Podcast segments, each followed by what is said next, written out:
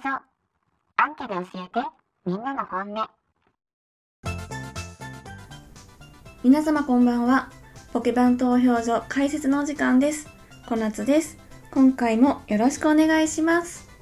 はい、えー、1週間ちょっと空いてしまいまして先週は突然お休みをいただいて申し訳ありませんでした。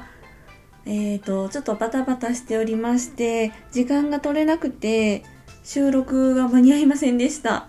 まあ、こんなこともあるかと、甘々ですがどうかお許しをいただけたらと思います。さあ、そして配信日10月2日なんですけれども、昨日ですね、10月1日、ポッドキャストウィークエンドということで、えー、東京の方でイベントがありましたが、行かれた皆様いかがでしたか？まあね、ちょっと東京ということでね、なかなか私は関西にいますので、気軽に行けないんですけれどもね、まあ、こう、次回開催まで無事に私がポッドキャスト界にいたらですね、ぜひ一回は行ってみたいなぁなんて思っていますし、ね、そのためにも、こう、お友達もね、増やしていきたい所存でございます。はい、皆さんのこのイベント参加の感想、お話聞けるのとても楽しみにしていますので、皆さんいろいろポッドキャストの中とか、えー、ツイッターとかで教えてください。ポケバンアンケート。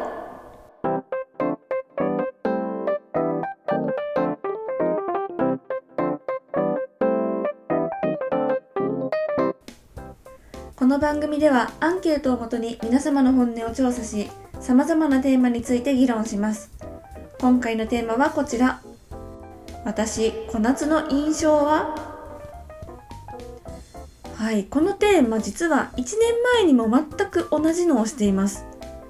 前回の配信でポケバン投票所1周年を迎えましたということをお伝えしたんですけれども、1年経って私小夏の印象って変わったのかな変わってないのかなという、まあ、単なる私の興味本位のアンケートではあるのですが、こう1年前のね、結果と合わせて比較しながら発表していきたいなと思います。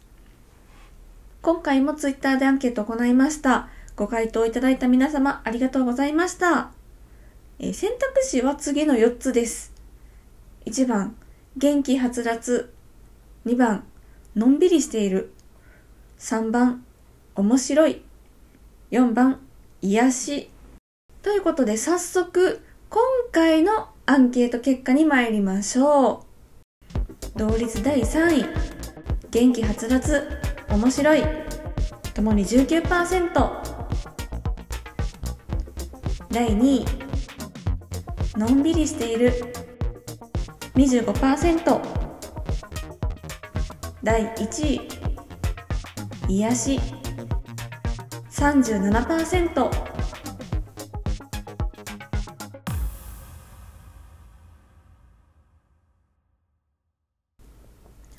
さあ続いて1年前のアンケート結果の発表です。第4位、面白い0%。第3位、元気はつらつ20%。同率第1位、のんびりしている癒しともに40%。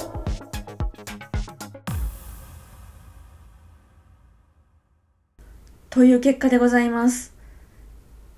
えー、前回と今回どちらも癒しが第1位でございました。ありがとうございます。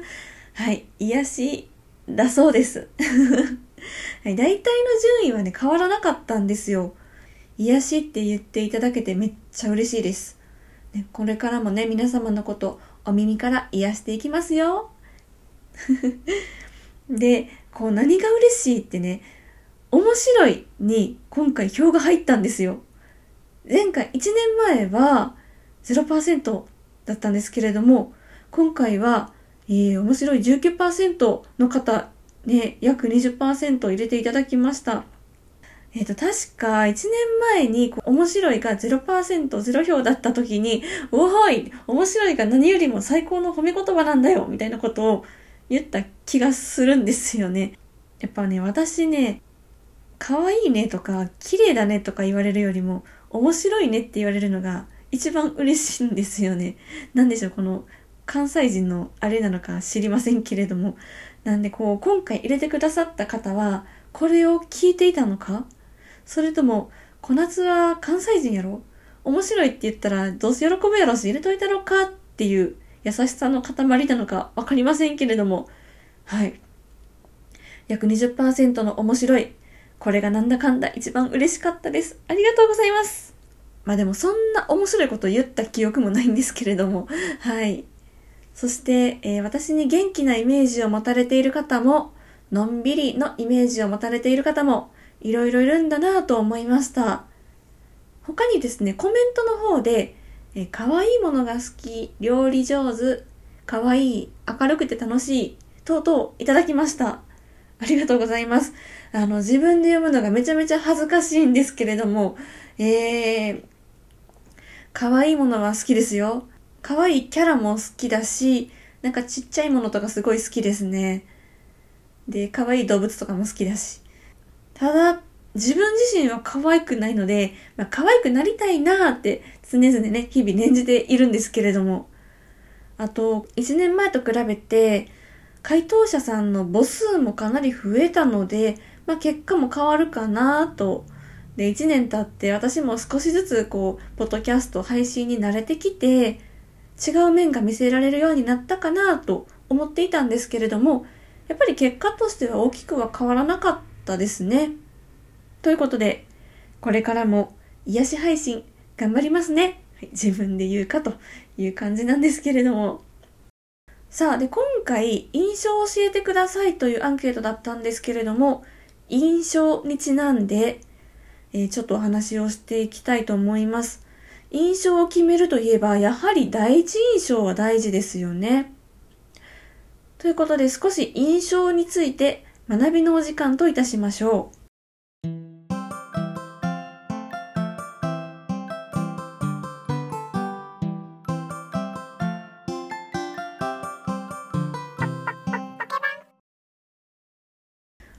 第一印象を決める要素としてメラビアンの法則というものがあります。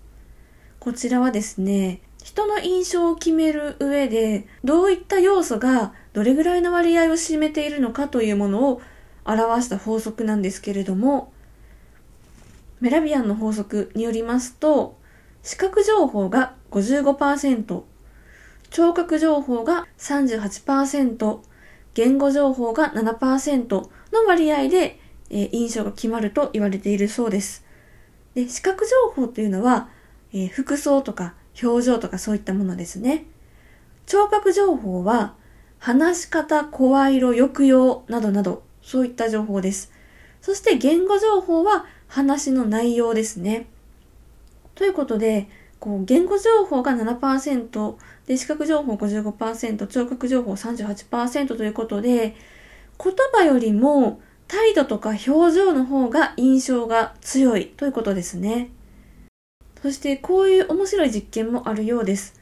言葉の内容とその表情と態度を矛盾させて話した場合、どのような印象を受けるかという実験があったようです。具体的に言いますと、こう、普通は怒るときは怒った表情、怒った声色で話しますよね。で、嬉しいときはすごい嬉しそうな声を出す。それが普通だと思うんですけれども、それを逆にするんですよね。ニコニコしながら怒ったことを言う。または、不機嫌そうに喜んだことを言う。じゃあ実際にちょっとやってみましょうか。ちょっと表情は伝わらないので、私のこう拙い技術で声色を変えてみたいと思います。こら、部屋片付けといてって言ったでしょ？やっためっちゃ嬉しい。さあ、どういった印象を受けましたでしょうか ?1 個目、部屋片付けといてって言ったでしょ？っていうのは、ちょっと私は声色を明るめに言ってみましたが、内容としてはすごい怒ってますよね。で、受けた印象としては、おそらくポジティブな印象、あんまり怒っている感じが出なかったんじゃないかなと思います。っていうのは、やはり話の内容よりも、話し方声色の方が、メラビアの法則で言うと、大きい割合を占めているからですよね。同じように、二つ目の、やっためっちゃ嬉しいっていうのも、話の内容としては喜んでいるんですが、声色はすごい暗いムスッとした感じを表してみました。これも同じように、声色の方がパーセンテージ高いので、ネガティブな印象を受けたのではないでしょうか。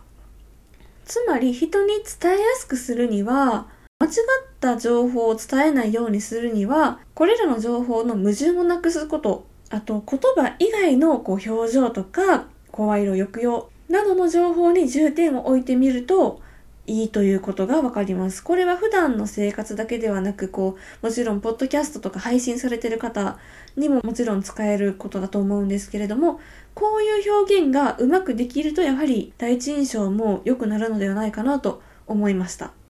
やっぱり、うまく伝えられるっていうのは、印象としてもいいですよね。音声配信はね、視覚がないので、表情はないんですけれども、聴覚とか言語で勝負することだと思います。で、やはり内容よりも話し方とか声色、抑揚で、まずリスナーさんを引きつけるのが大事かもしれませんね。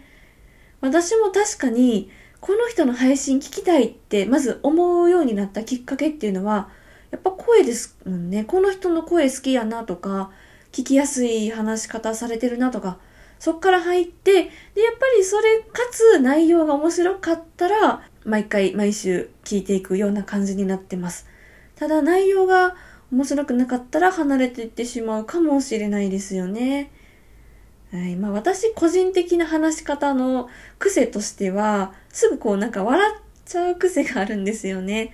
なんか多分これもごまかしの一種だと思うんですけれども、うん、これもあんま良くないなと思ってるんで、私の課題はそこだと思うんですけれども、すぐなんかははって笑ってしまうので、こうね、やっぱ真剣な言葉が通じにくいかもしれないですよね。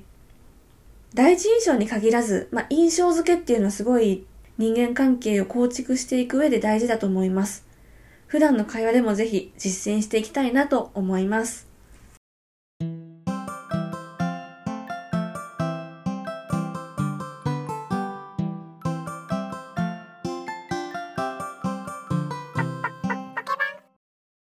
さあ、そして前回に引き続きポケバン1周年の話をもう少ししてみたいと思います。1年前の9月12日に初回配信をしてからシーズン1全番組ポケットティッシュと絆創膏を合わせてこれが実は72個目のエピソードとなります。改めて72って、うん、我ながらすごいな。一人でよく頑張ったなと思います。でもこれももちろん皆さんが聞いてくださらなかったら、多分20回ぐらいで終わってたと思います。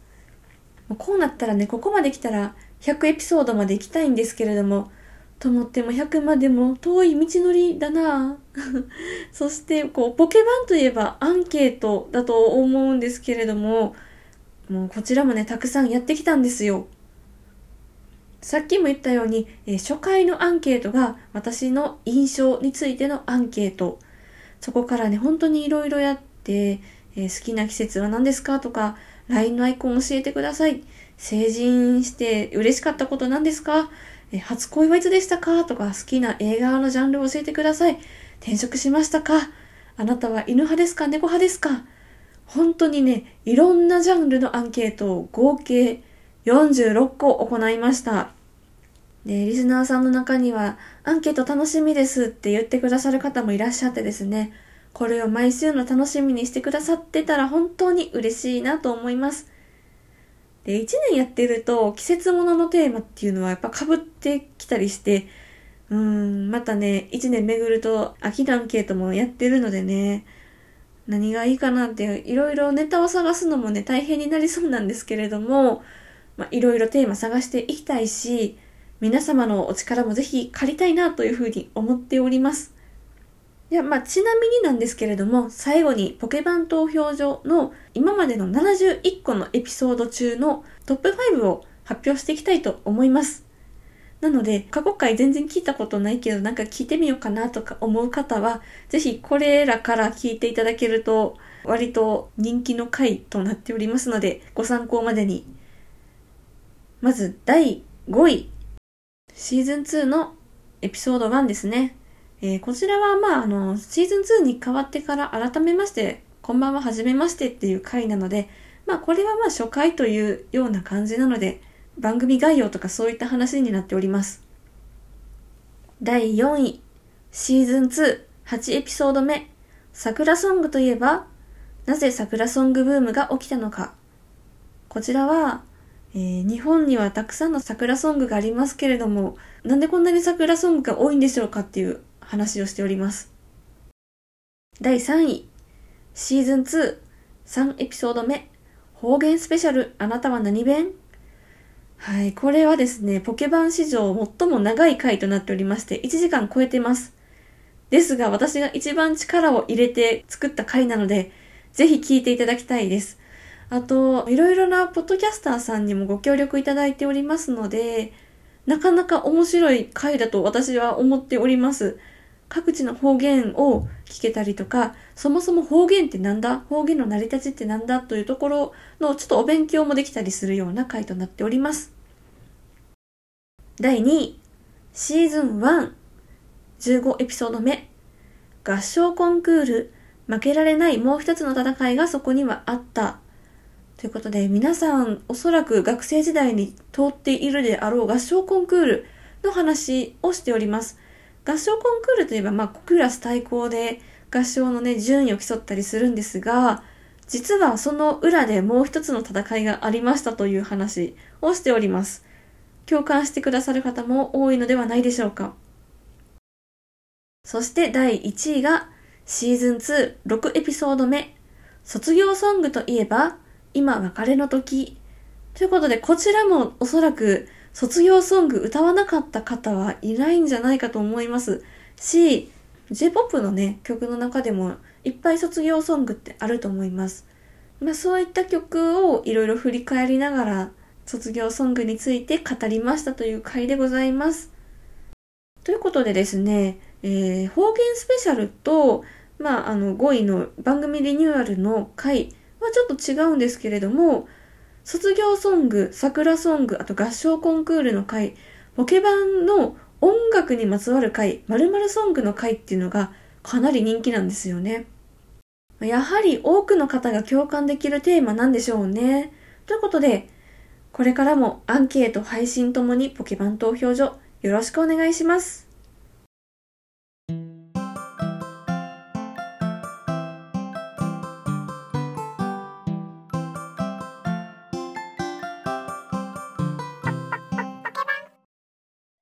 さあ、次のアンケートテーマに参りましょう。そういえばこれやってなかったなーって思い出したテーマです。